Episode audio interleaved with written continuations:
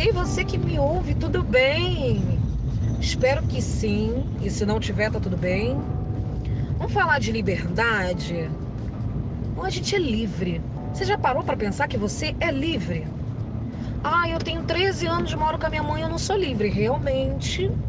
Mas você é livre para você escolher ser quem você quiser. Quando nós chegamos na fase adulta e entendemos que a opinião do outro não paga os nossos boletos, a vida começa a ficar mais leve. Os nossos problemas de cada, cada dia tem um problema para resolver. Você monta, o planejamento da sua semana e aí sempre tem os imprevistos no meio do caminho e você tem que resolver os imprevistos. Mas a gente precisa se desprender da opinião do vizinho, da mãe, do pai, do tio, da sogra, do vizinho, do amigo. Entendeu? Você é livre, meu querido, minha querida. Vá atrás do que você quiser. É você em primeiro lugar e não se esqueça que você é livre. Eu vou repetir até isso entrar na sua cabeça. Sabe por quê?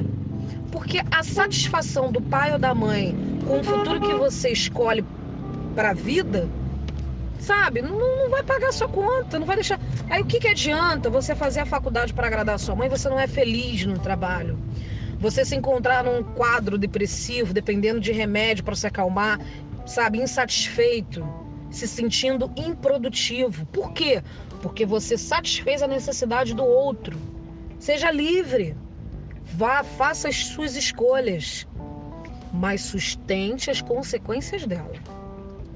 Toda escolha tem uma consequência e a gente precisa sustentar as nossas decisões, independente do que o outro fale.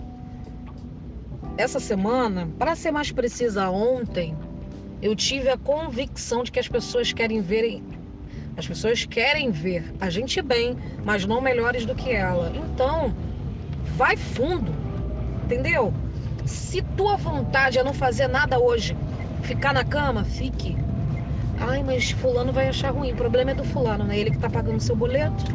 E se, e se a pessoa que paga as suas contas começar a reclamar, você pergunta para ele, tá pagando porque você quer. Tô te obrigando? A menos que seja uma obrigação.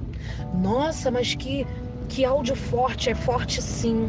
Sabe por quê? A gente não pode condicionar a nossa saúde, a nossa paz mental à vontade do outro, porque a vida é uma só, para cada um viver a sua. Claro, salvo as exceções, se você é casado, e aí você divide uma vida, você divide os planos, os sonhos, mas até dentro de um casamento você é livre, sabe? Para expor os seus pensamentos, as suas vontades. O que a gente não pode viver é aprisionado, preocupado com o julgamento da sociedade. Deixa a sociedade para lá. Viva e viva muito. Viva com alegria.